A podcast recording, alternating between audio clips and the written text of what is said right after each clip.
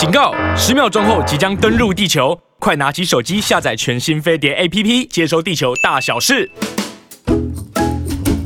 Hello，大家早安！今天已经到了三月十四号，就是，哎。这个时间真的过得很快，OK？青春永远不会老呢，就是每一天的早上十一点到十二点钟，除了在直播，在 YouTube 上面，我们还有飞碟联播网，我们的广播里面跟大家碰面。在我旁边是不老男王，他就是 昨天的运动，我姐姐说好管用哦，真的吗？对，她说我好喜欢看，我说姐，你不能用看的，你要做，对，对不对？对，影片的好处呢，就是随时你可以在哎你需要的时候，就可以到飞碟联播网的频道面频道上面呢，就可以去点开来观看，然后你会跟着学习。然后中间如果你觉得我们讲话太啰嗦的部分的时候，你可以快转这样，然后直接直接到运动的地方，你就跟着做，然后呢就做一些呃一套一套的动作，慢慢来。因为必须要，你必须要的，因为我们除了 YouTube 频道之外呢，广播是听看不到那个动作。对。那我们希望他们都可以 catch up 到动作，然后一起来做，然后大家就是皆大欢喜。对，皆大欢喜，皆大欢喜。对对对对对，尤其呢，我们现在呢也当然受限于这个录音室的环境啦，还有就是我们希望我们的听众，我们知道啊，你们可能啊、呃、平常在生活上啊，就是有时候啊要在运动起来，好像真的不是那么方便，也不是真的呃有多余的时间、多余的金钱，然后一定要去健身房请个教练，可是真的又想动动，可是又不想做的太剧烈，因为自己想我们要我们要练肌肉，我要练个满身的肌肉干什么？我只是想要瘦。说我的小腹，我想要让我的身体健康，让我的那个血脂能够降低一点，然后让我的核心稳一点，让我的平衡感一点，让我年纪大的时候不会因为这那个运动量不够会有肌少症啊，或者是不小心摔倒啊，然后就要一直卧床。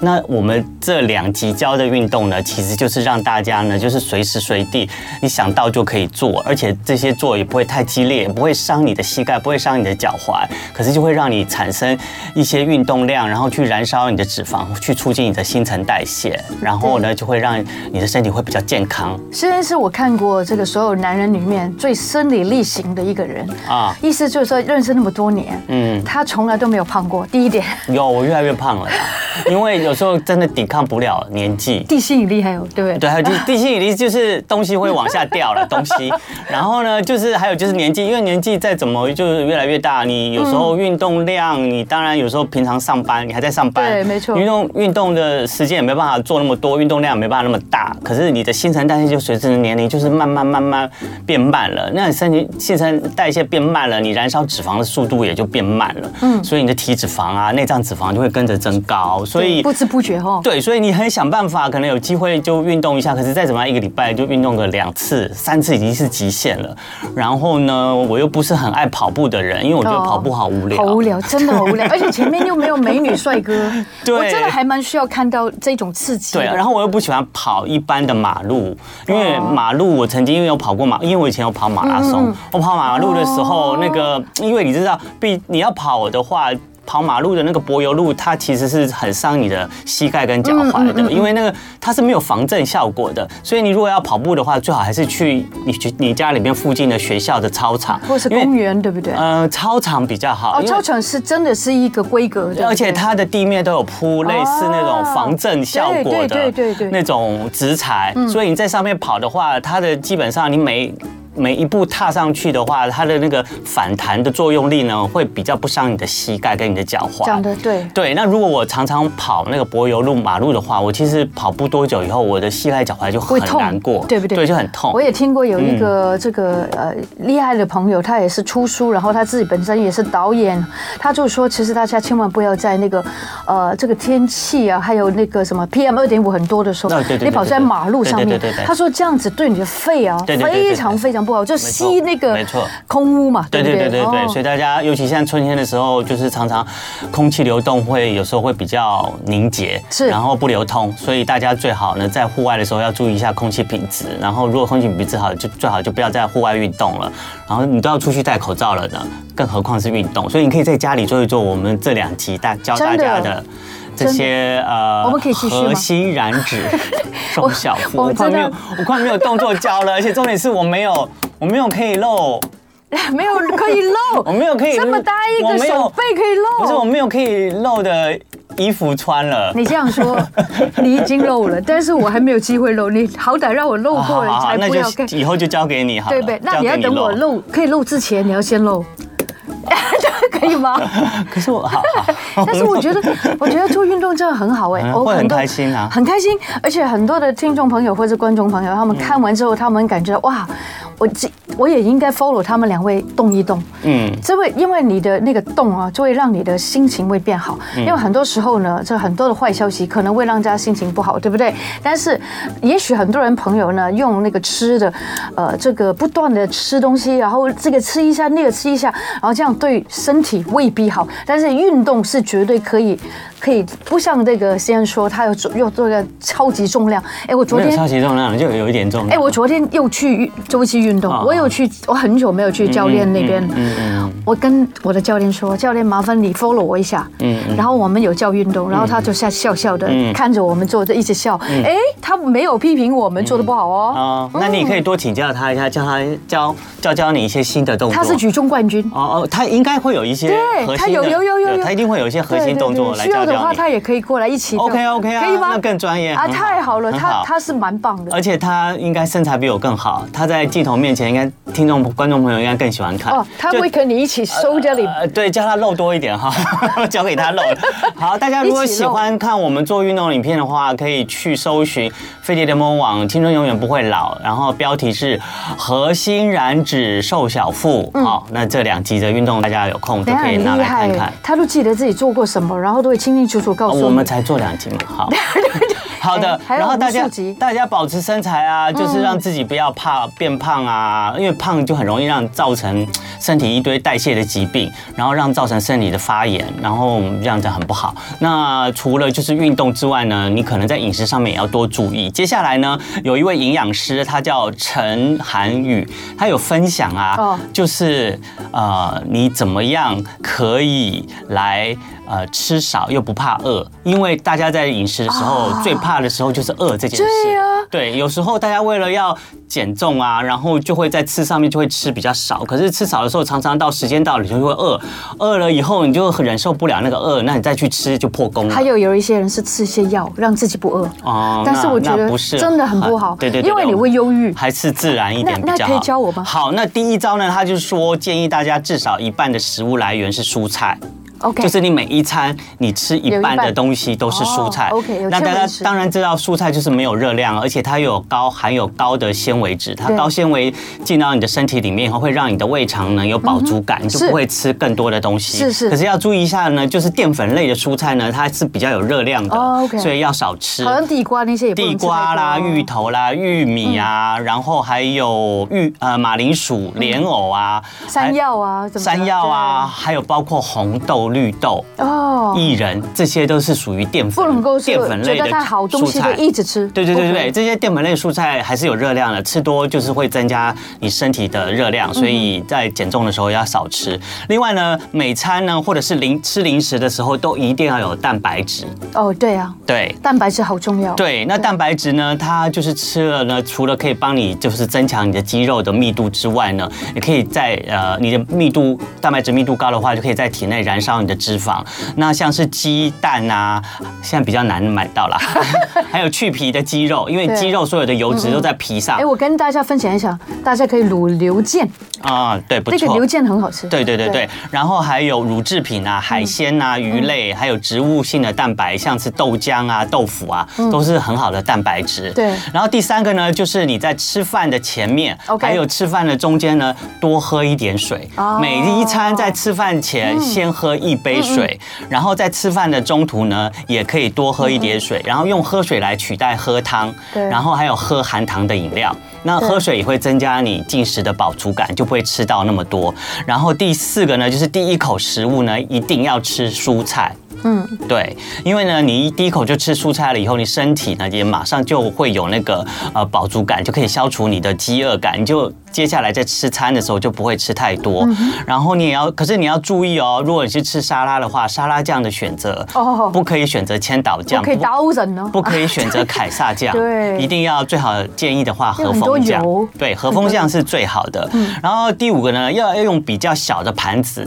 或者是容器来装。对对对对，因为大脑可以骗他的。对对对。如果你一餐一餐用比较小的盘子放到前面来，你大脑就会觉得哦，这是一个小的盘子，上面已经放了满满的食物。你吃下去以后，大脑就会觉得哦，这个刚刚食物很多了，饱了。很多日本明星都这样做哎。对，可是你常常看你去外面吃，你会看到外面是用一个很大的盘子，然后你放一小小的一点东西，你就觉得吃太少了，你就觉得吃太少了，还要再多吃，尤其是自助餐，对不对？对对对对对对。所以你可以用比换比较小的盘子。然后第六个呢，就是你吃饭的时候一定要专注认真吃饭，不要一面吃饭一面划手机，然后看影片看剧，因为呢，那个你专心吃饭的话，你慢慢吃，你就可以听见身体的声音，发现身体在，因为身体一直专注只看到你在吃东西嘛，身体就会告诉你，哦，你一直在吃东西喽，差不多了，可以饱了，饱了，饱了，饱了，好，你就饱了，你就不会再多吃。可是你如果你一面吃饭一面看剧的话，因为你的专注力是在剧上，你看到男女主角好帅好漂亮，就一直吃，就会一直吃，一直吃，因为太帅帅。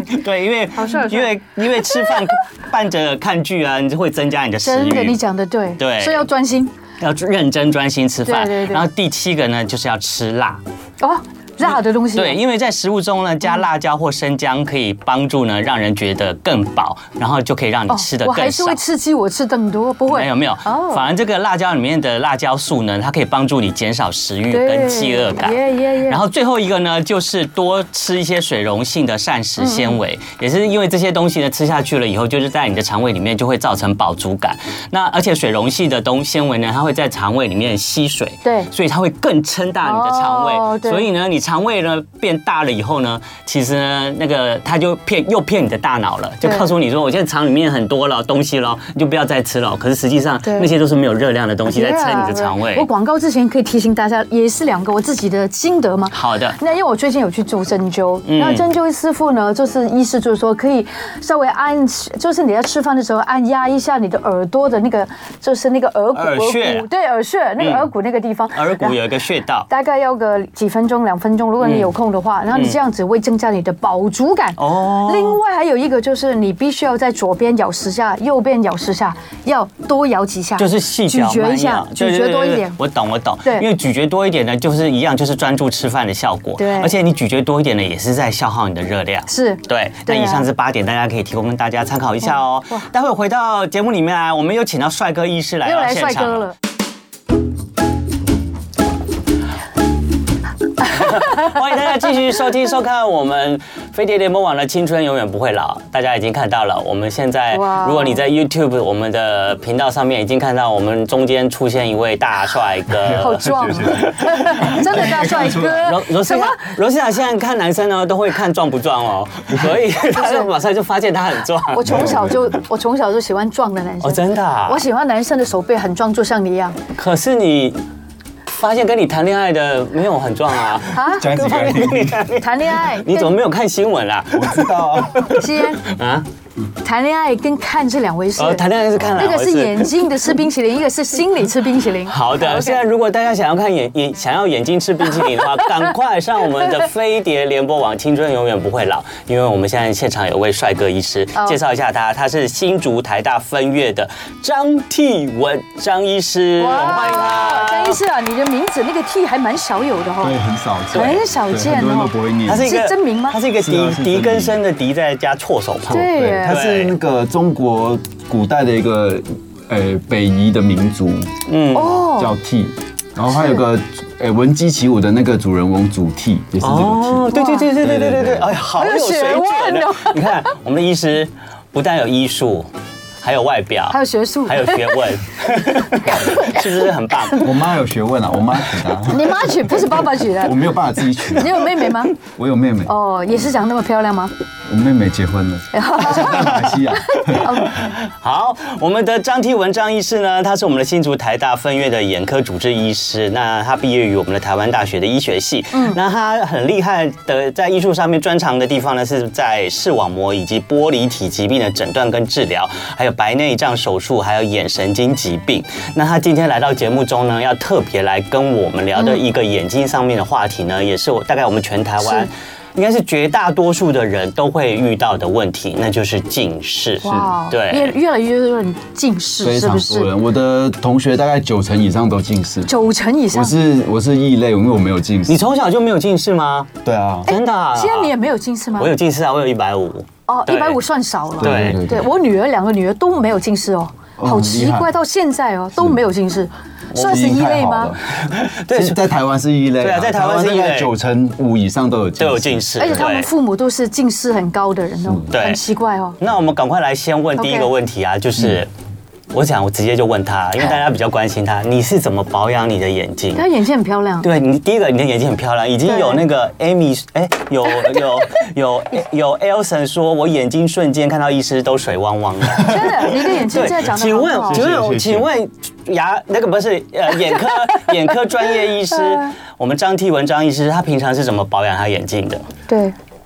还是要感谢我妈把我生的很好，对眼睛生的很好，没有近视，对，遗传差很多。那嗯，当然就是可能我小时候没有像台湾的小朋友那么爱念书，所以可能你不爱念书，还多念书哦。对，就是然后我们会讲到近视，其实跟呃近近距离的用眼其实关系很大。然后像我们小时候都常常往外跑啊，然后又不爱念书啊，就小时候就奠定了很好的那个基础，所以就长大就不没有什么近视这样子。OK，对啊，所以户外活动很重要，然后就是看绿色的东西很重要，对不对？嗯，OK，好，那我们就来谈谈近视好了。既然台湾这么多人有近视的问题，那到底近视呢对人呢是造成了什么样的影响？然后什么样的人可能才会需要寻求那个专业医师的协助？嗯，对。其实我们的眼，我们现在聊我们眼睛哈，我们眼睛其实就像那个相机的镜头哦，有个镜头，然后有个底片哈。那我们眼睛其实有两个镜头，一个是角膜，一个是水晶体。OK。然后我们的底片就是视网膜。对。然后大家可以看那个图片。对，现在我们那个在我们的 YouTube 频道上，我们有很专业的眼球的图片。对。所以正常来说，我们的眼睛要能够把这个外界的影像啊、光线啊，哈，透过我们的角膜跟水晶体这两个镜头，把它很精准的投射在我们视网膜上，我们看东西就会很清楚。是，那近视的病人是怎么回事呢？就是它。聚光是在视网膜的前面，嗯，哦，所以大家可以看到这个图片哦。其实我们近视的病人眼睛整个会被拉长，嗯，哦，正常人的眼睛从前面到后面的直径大概是二十三到二十四毫米，哦，毫米，对，millimeter，millimeter，对。但是近视的人会到二十六，甚至我很多高度近视的病人超过三十，就是拉的很长，对，拉的很长，对，所以就造成眼睛很多的问题，这样子，对，这眼睛不能拉长。对，所以这其实近视是整个眼球的结构都会改变，不是只有戴要戴眼镜那么简单而已。OK，好，那近视呢有发生的原因呢？可能它像可能你爸妈可能身上的基因会有一些遗传，所以爸妈如果有近视的话，尤其是高度近视的话，可能就小孩子要在成长的过程中要多注意一点。那除此之外呢，其实台湾很多人近视是因为不良的习惯、生活习惯造成的。哎，我小时候是因为看电视，所以近视是真的吗？近视，哎，电视如果你距离很远的话，其实倒是还好。所以小朋友就很喜欢跑。对，那这样真的是会以前的电视当然会非常会。哦，其实呃，像我们台大那个蔡子勋医师哈，他有在二零呃去前两年发表个就是最近期台湾的那个关于近视的研究哈，然后我就发现说，现在小朋友近视近视最相关就是近距离用眼，嗯，像写功课也会，嗯，每天超过三个小时。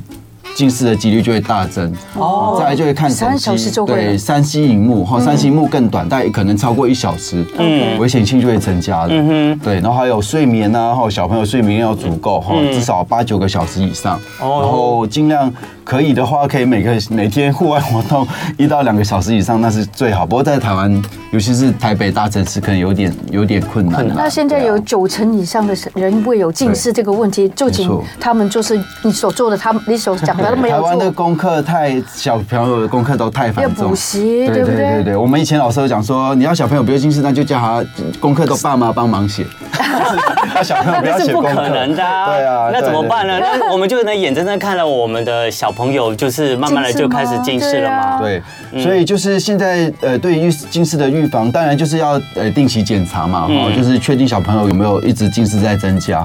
那更重要的是，就是现在比较主流呃控制近视的方法，包括有点呃散瞳哦，点散瞳，就是目前呃。在医学上证据最强的哈，就是可以预防近视的加深。真的哦？那散瞳液要怎么点啊？对啊，大部分是睡前啊，然后有不同的浓度，就看那个呃小朋友对这个散瞳剂的适应能力。如果他觉得还不错，那我们就可以去看医生，去跟他讨论一个小朋友对控制近视最有效，但是又不会有任何副作用的一个浓度这样子。你的意思说它可以控制它不会增生的意思吗？对，它就是我们希望小朋友的近视每年不要增加超过五十度。对，那就是我们会去用这个目标，然后去诶调整他那个散瞳剂的浓度，然后尽量就是让小朋友不要有任何的造成生活上的不便，像比如说影响他们写作业啊，会畏光这些副作用。然后呃浓度又是最刚好的浓度，可以控制它的。哦，所以它还是为了它的副作用，就是会可能因为它会散瞳剂让瞳孔变大嘛，对，所以有时候白天尤其夏天太阳比较大的时候，可能会有点畏光，对。但是浓度低的话，这个副作用就会比较少了，所以我们就会把调整浓度，让小朋友诶不会有那。所以拿捏的好就是一种帮助。对对对。对，还有就是像刚刚的张天文医师就是跟大家讲了，其实散瞳剂就是建议大家还是要在睡前点比较好了。对。不过不过点散瞳剂这种问题，我觉得还是要寻求专科医师。当然不能，对，不可能自己，不可以自己去买来买来自己点，因为眼睛会看不清楚，对不对？对对对对对对。好的，然后呢，我这时候我就想到，虽然我的近视只有一百五，可是实际上我常常会回想我以前的人生，我会想说，其实我人生也可以过，就是不用戴眼镜、没有近视的日子，只是因为我以前在念书的时候啊，因为我看到我同学，国中同学戴眼镜，我就觉得小朋友。好帅，我也试过，我就觉得好有造型，我就自己拿人家的眼镜，然后我就我就想办法要自己去戴眼镜，拿除了第一个拿人家眼镜戴以后，然后然后明明没有近视，也故意要去配一个有度数的眼镜，然后慢慢自己就没有近视。请问我这种这种。假的去近视方式是不是就叫假性近视？算吗？呃，其实不是啊，不是。OK，那假性近视有什么？假性近视的意思是说，呃，其实像近视在可能国高中青春期以后，其实就不太会呃继续加深了，因为你的眼球就已经定型发育完成了。对，你说几岁开始就不会加深？大概青春期以后，青春期以后，十五岁左右吗？呃，十七岁，大学啦，大学二十一岁，差不多大学开始。对，哦，呃，但是。假性近视不不一定哦，像有时候四五十岁、五六十岁的人都有可能会假性近视。你的意思说本来是没有近视的，但是后来就变假性近视。他近视本来五百度，然后假性近视变六百、七百之类的。哦，那怎么引起的呢？那就是因为我们眼睛过度用眼，哈，就是因为我们眼睛看近的时候会有个肌肉负责呃用力对焦，把那个焦距拉近。嗯。那当我们长时间看近距离用眼的时候，这个肌肉会有点太紧绷，然后就没有放松，所以就一直紧绷，一直紧绷。所以即使你看远了，那个光线还是聚集在前面视网膜前面，哦，就是你的那个水晶体太用力了。对，就是这个是呃有点像肌肉过度用力，然后像橡皮筋绷太紧，没有放松所导致的，这叫假性近视。那这种大部分在点散瞳去放松它的那个肌肉之后，或者是休息之后，这个度数就会就会降下来。哦，对，这就叫假性近视，是可以改善的。对，但是如果以小朋友眼球还没有发育完成来说，如果你太长假性近视时间太久，那眼球就定型，就变真的了。对，就变真的，假的变真的了。对啊。好，我们今天呢在现场邀请大家看到了。这位帅哥医师呢，他是来自于我们新竹台大分院的眼科主治医师张替文张医师。张医师刚刚在呃前面在解说近视的时候，我有听到了一句话，我觉得啊这是一个重点，就是他有讲到，就是人在近视的过程中，其实都是发主要发生在孩童时期。对。然后他的度数呢，也会随着你的年纪成长呢，度数有可能，如果你生活习惯不好或者没有注意的话，近近那个度数也会越来越增加。是。可是，一直到你的差不多大学时期的时候，你的眼球开始定型了，你度数就不会增加了。所以，我们是不是一般的父母呢，在小孩子的这成长过程中呢，是不是就要特别注意关心一下近视这上面的问题？那怎么让小孩子开始有近视以后，要控制他？因为他如果度数随着年纪一直增加的话，他可能近视会越来越深，那可能对身体的健康就不是很好。对。那我们怎么样在这个小孩成长过程中发现他有近视的时候，让他的度数呢就不要再往上增加了？刚刚呃有讲到，就是近距离用眼这种呃用眼的习惯，一定要先尽量能够符合嘛，哈，就是减少近距离用眼的时间，减少三 C 产品使用的时间，尽量多户外活动，然后睡眠要充足，哈，然后再刚我们讲过点散瞳是一个比较有效的方式。那有些小朋友真的点散瞳会很不舒服，还有其他像比如说戴夜间佩戴的角膜塑形片，哈，也是现在蛮主流的一个方式。角膜塑形片，对，它就是。呃有点像硬式的隐形眼镜，哦，我戴过了，好痛苦。对，真的哦就是而且都戴不进去。对对对，无论如何你知道吗对对对，所以就是要看小朋友的习惯，而且 呃。角膜塑形片一般就是要九岁或以上才比较适合。你看我这么大，我都不肯了，不要说他们小了。对对，而所以更关键的，比如说六七岁这一段期间，他们是其实不能佩戴角膜塑形片的，所以就是还是需要用那个散瞳器去做控哦制。，OK OK。对，那现在还有一个更新的呃的治疗的预防方式啊，就是。一种特殊设计的眼镜，OK，对，它眼镜眼就是平常我们近视会戴眼镜嘛，它但是它的眼镜的镜片的设计跟一般的镜片不一样，有点像多焦，但是跟老花眼的多焦眼镜又不一样。对，然后但这个比较新，那也比较新的东西，也可也也有一些研究说它也可以减少近视的发展，这样子。哇，你说戴着那个眼镜，对，它就可以很神奇的慢慢的，就让你度数不会再往上增加。对对对，这已经在已经在有有时，有市面上就已经有这种眼镜了，所以家长们可以去参考哦。对对对对，还有就是光线，我觉得也是很重要，对不对？自然光最好，就是。阳光、自然光是最好的。自然光对，这样这样三 C 荧幕的这种蓝光，可能就是对眼睛还是有一定的。还有就是你开一个灯做功课还是怎么样？我发觉有时候很多的同学们的那个灯光是不对的，对不对？所以要去注意一下。没错没错，OK。能够自然采光是最好。自然采光，OK。嗯，好。那可是有些小孩子呢，可能呃，就一下子马上呢，就从近视演变成高度近视了，是。然后甚至有弱视的危机。那所以在碰到这种高度近视的状况呢，有些人就可能考虑寻求专科医师，然后能够帮助他做一些现在很流行的什么近视雷射啊等等的。那我们先接下来就想请张医师来跟我们聊聊近视雷射这一方面。是，嗯，那首先先要跟大家澄清一个观念，就是近视雷射并不是治疗近视。哦，你的眼睛还是一个近视的眼睛，你的眼轴还是被拉长。哦，是，所以近视雷射单纯就是一个美容手术，让你可以不用戴眼镜的手术。哦，是美容手术，对，它就是一个为什么健保没有自费？为什么健保没有给付这个手术？因为它是美容的，对，它只是单纯让你呃不用戴眼镜，爱漂亮就不用再戴眼镜，不用戴隐形眼镜，也不用戴眼镜，哈，它并不是去治疗你的近视，近视一旦成型之后就没有办法被治疗了，所以小时候的预防非常重要。是，嗯。好，那我们不得已要做这个镭射手术的时候，当然就是为了就是让自己不要戴眼镜啦，然后让活动的时候比较方便。那可不可以再介绍一下，就是我们在做近视雷射方面的方式有哪些，然后有些什么不同，然后在费用上会不会差别很大？呃。近视雷射手术，就是因为我们刚刚讲到我们的眼睛，先大概跟大家稍微呃厘清一下近视雷射的关呃那个原理啦哈。就我们刚刚讲说，我们的近视就是我们的水晶体跟角膜哈没有办法把光线直接投入在视网膜上面嘛，在视网膜的前面就要近视。嗯，那我们就把我们的角膜削平，嗯，然后让它的光线就是改变这个呃。Lens 的 power，哦，就是改变这个镜头的 power，嗯，让它可以对焦对在我们视网膜上，哈，是，所以不管任何一个近视雷射手术，都是把角膜弄平，嗯，哦，所以只是用不同，都是用雷射啊，只是呃不同的方式，不同的深度去弄平。那每一个人都有条件，小朋友都有那种条件可以做这个雷射手术，还是干眼的啦，或是有一些人是不符合的。对。首先最重要就是你角膜，因为它是削薄你的角膜嘛，哈，角膜变薄之后，那个角膜是我们眼睛的最外层，有点像我们的皮肤，啊，你皮肤变薄就容易会受伤嘛，对，眼睛也是有类似的问题，对，所以。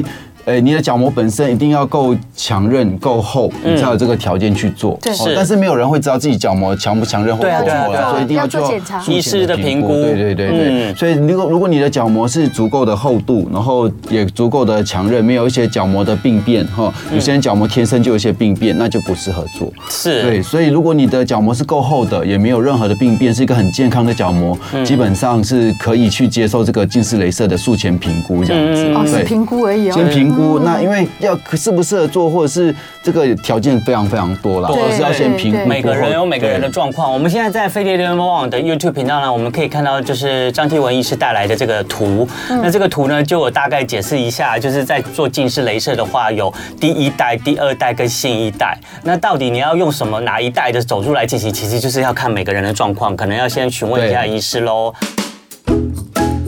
OK，青春永远不会老。我们今天讲到大家的痛哦，也许很多人都戴着眼镜来看我们的节目，嗯，或是大家都会觉得戴近视眼镜真的很麻烦。但今天我们就请到帅哥医师来到跟我们来分析，该不该去做这样子的镭射手术呢？对，你有没有这个条件呢？对，那如果这样条件不符的时候，那时候认命一下嘛，是不是这样子吗？对对对，对不对？我我我先来回忆一下网络上，网络上刷一排，就我好多人。今天我们的主题是讲眼睛嘛，哈，我们讲的。我们邀请来的就是眼科医师，所以每个人都说他的眼睛爱了，眼睛亮了。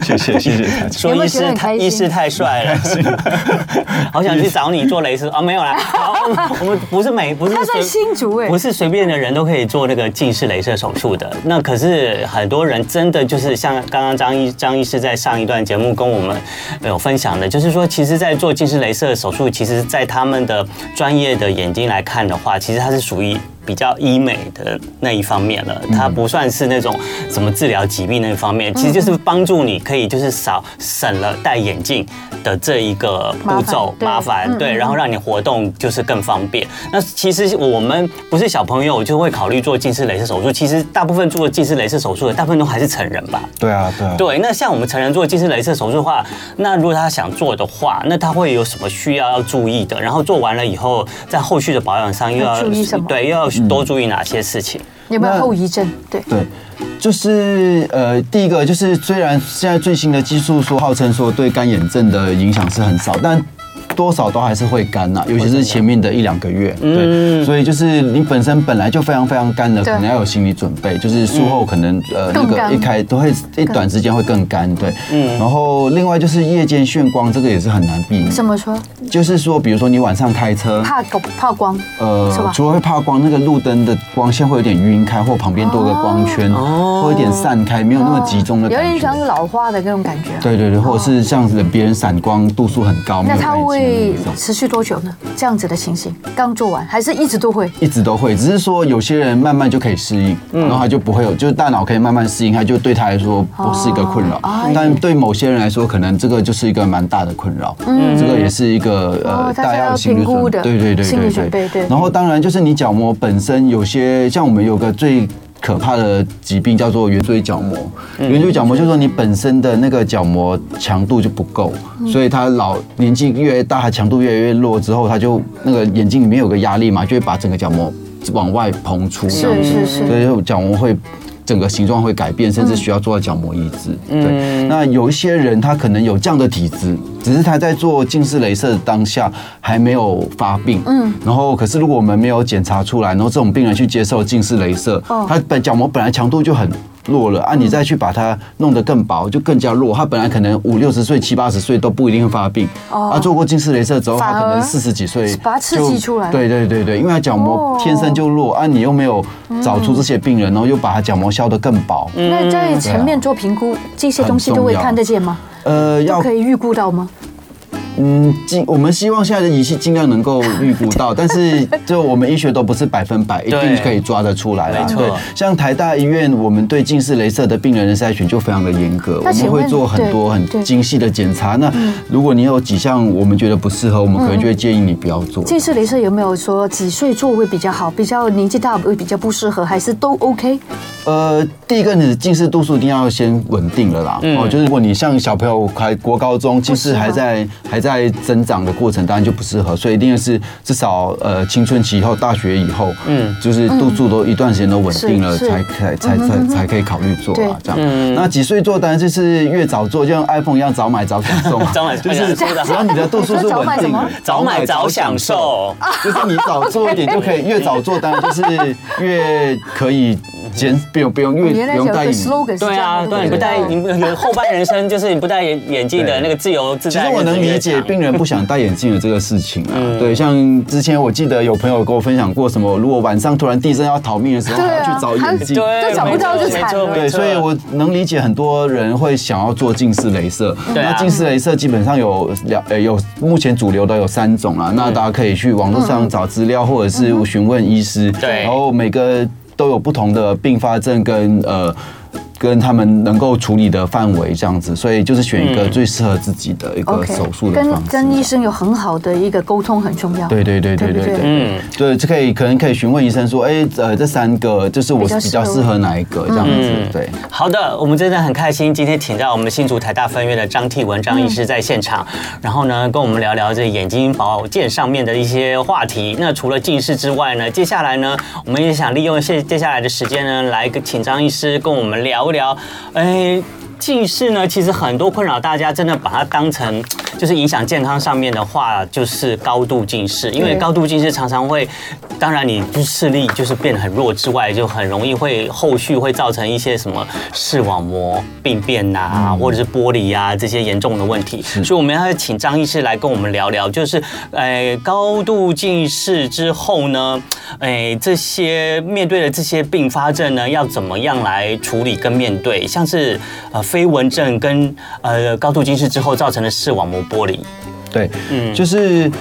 呃，就像我们刚刚讲的，近视，因为你整个眼睛被拉长，然后所以对我们眼睛后，因为视网膜就在眼睛的后方嘛，然后对，因为整个眼周被拉长，所以视网膜就会一直受到一个呃拉力这样子，所以会导致视网膜有很多的问题哈。嗯，那我们就可以看到图片当中，视网膜它有点像是一个壁纸，要粘在那个眼球的墙壁上啊。然后现在如果呃这个房这个房间里面的这些内容物，我们叫玻璃体，嗯，然后。粘在墙壁上的这个壁纸叫做视网膜，视网膜，它就哦，对对对，就是视网膜，对对对。那因为你整个眼周拉长哈，加上年纪的退化，这个玻璃体哈，它会。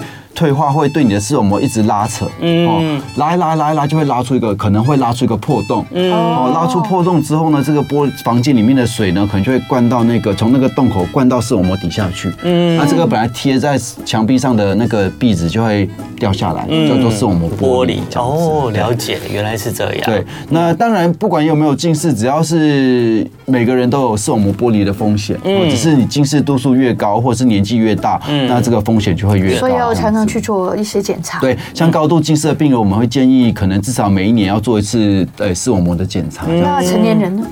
对啊，成年人啊，每年要做一次。对，就是你如果高度近视的成年人的话，对对对。但是如果不是，是一般人也是需要去做眼科的检查，对不对？对，如果你近视没有到很深，或者甚至没有近视的话，可能可以年纪大一点，或者是有症状，像有飞蚊突然跑出来，嗯，或者是眼睛有什么症状的时候再去做检查，好，或者是可以固定两年一次，或者是年纪大一点，比如说五十岁再开始做也可以。但是如果你有高度近视的，或者是有近视的，就建议提早，然后可能一年要做一次。那请问你一下，黄斑部？黄斑部。黄斑部病变也是常会看到的。朋友他就有黄斑部的问题。对，刚刚才做完手术。这也会跟高度近视的成年人有关吗？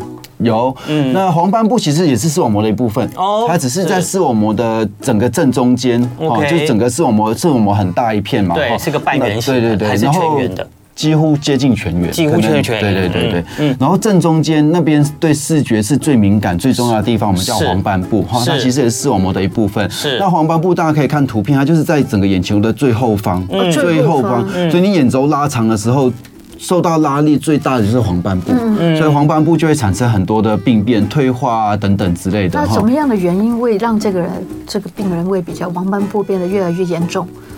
呃，如果是高度近视的话，其实就是目前没有发现什么为，就是你只要一旦是高度近视，尤其是超过一千度、两千度的，嗯，你时间年纪大了就是会退化，这个很难避免。所以小朋友的预防很重要，因为你不预防，你一旦变高度近视，其实就很难去避免，就只能够定期检查，尽早发现，尽早治疗。是，对。那接下来还有青光眼呢？对，嗯，那哎，我们先再看一下，好，再看一下，好，下一张图，下一张图，对，这可以看到很可怕的，不是，这是黄斑部，这是黄斑部病变，左上角，左上角那个是正常的眼睛，应该视网膜应该要长的样子哈。大家可以看到另外三张图都是青光眼，哎，都是那个高度近视的病人的黄斑部病变，他的黄斑部会整个一块一块的退化，我们叫地图状，或者是一块一块像岛一个岛一个岛一样的退化，然后会越来越大越大，这个退化的地方都看不到哦，那个白色的地方都是病人的视力都是看不到。到的，然后他可能会。呃越来越大，然后就开始影响到病人的生活，说不定会瞎掉，对不对？会瞎掉，不是说不定，很多都会瞎掉。有很多病人高度近视的，到了可能六七十岁，他们的视网膜都长这样。那我就不明白，他说他最近在做手术，那手术会做什么样的处置？那手术我们可以看下一张图哈。好诶，那这是另外一个另外一种病变哈。我们刚刚讲说，因为黄斑部在眼球正后方嘛，所以因为眼轴拉长哈，大概看到左上角的那个是呃。正常的视网膜嗯的扫描，黄斑部的扫描哈，是一个很平滑的表面哈，没错，然后几乎是平的。可是你看其他的图，它的整个眼球就超凹的，有没有觉得？就它是其他，它就是那个墙壁都是凹的，对。那就是这它就整个会被往后拉，然后这时候那个黄斑布就像披萨硬把它撕开，撕开就叫我们叫黄斑布霹雳，它就一丝一丝的，像那个披萨被撕开的。但是有看到一丝一丝吗？对对对，牵丝的感觉，对。然后甚至会拉一拉，就整个是黄黄斑布就跟就掉下来了，就像呃。中间第中间左边那一张图，哦，然后甚至会拉破一个洞，嗯哼，就像就是黄斑布就是本来是一个连续的嘛，它中间就破了一个洞，就是那个中间有个洞，对。对对对对，像最下面那个就是我的我自己的病人哈，他也是整个被拉开了嘛，然后黄斑部跟底下的墙壁就分开了，对，那右边那个就是我开完手术之后，那就贴回去了，然后就回去，就贴回去，而且他就朋友就接回去了，对啊，哇，我好开心哦，是可以手术治疗的，对对对，但是就是要越，哎，这是。健保给付的啦，哦没有没有，他在香，他在香港，香港。我很多个香港朋友，我有好几个香港病人，他应该过来找你的，因为我会讲广东话，所以他们就喜欢过来找我。哦，真的？哇，他我应该早点认识你，好在新竹台大，在新竹台大，真的，我跟你他在这花很多钱，对，嗯，对，所以黄斑部病变主要有两种，一个是像刚刚前面那个图是退化性的，这个老实说就比较没有办法去做进一步的治疗或是改变哈，但是另外一种是这种我们叫黄斑。斑部劈裂，它是有一种物理性的拉扯导致的。那这种是目前是有手术可以去做治疗的，而且有健保给付哦。对对对，你知道这个就是我们这台湾的市民的一个非常好的一个。对对。哦，所以你有高度近视的人，真的要好好关心你的眼睛哦。就是随着年龄增长，你这个眼睛的呃这些会随着年纪做，随着年纪会有一些衰老的状况，那就会产生一些眼睛的病变，那都提早要找医师做一些诊断。那恢复到的程度是多少啊？请问一下医师。这要看他。多早来治疗？因为有些病人就是拖太久了，对，拖太久的话，一直拒绝手术，拖太久的话，或者是他一开始千万不能拖。呃，就比如说他一只眼觉得看得很清楚，他忘记他另外一只眼有，就是另外一只眼模糊，他可能也没有感觉。对，有感觉，但是他有感觉，他对对对对对。如果你太晚来做治疗的话，恢复效果就很。我觉得西安很棒的地方，他有什么样的不舒服，他就会马上寻求治疗。这个症状就是要学习。对，这个症状就是呃，你看东西会有点扭曲变形。嗯。尤其是扭曲，比如说看直线啊，或者是你阅读的时候看字，那个字会歪歪曲曲。譬如说，我看你会看看看的怎么样？可能会扭曲吗？变瘦是吧？可能看字或看线条会比较明显。有些病人会觉得说，哎，我一个眼睛看起来东西比较大，一个比较小。嗯，或者是那个字中间会缺，会会有，比如说直线中间会缺一个洞，或者是本来是直的，现在看的弯弯曲曲。那如果打字的时候常常打到旁边那个算吧？算不算？那个可能还好，对，因为我主要是主要是练习，那个可能你太累了，要休息。对对对，不然你要是眼睛刚你说要休息了，不然你要再用电手机。我知道我找你我不会很贵，我住心里面很安真的担心的话就去挂个号吧。好的，好啦，其实呢，我们今天时间还要快到了。其实我们还有很多就是高度近视会引发的一些并发症，我们还没有讲到，像是青光眼啊、白内障。那白内障也是我们张医师很擅长的那个眼科方面的手术。对，呃，我们有一点点时间了，可不可以回答一下我们聊？天室的问题，他说：“怡娃问说，呃，他攀岩运动完以后，眼睛出现了一个小时的水波纹，休息一下就没有了。请问这情况有需要去诊所检查吗？”呃，建议还是可以去啦。哈。对啊，这个基本上都叫飞蚊症。那基本上飞蚊症什么时候要检查呢？第一个是你飞蚊的量有改变，比如说本来只有一两只，突然变多，或者是形态有改变，本来是一点，后来变水波纹啊，变蜘蛛网，变一个圈，都都是。那另外一个大家可能会忽略的症状就是。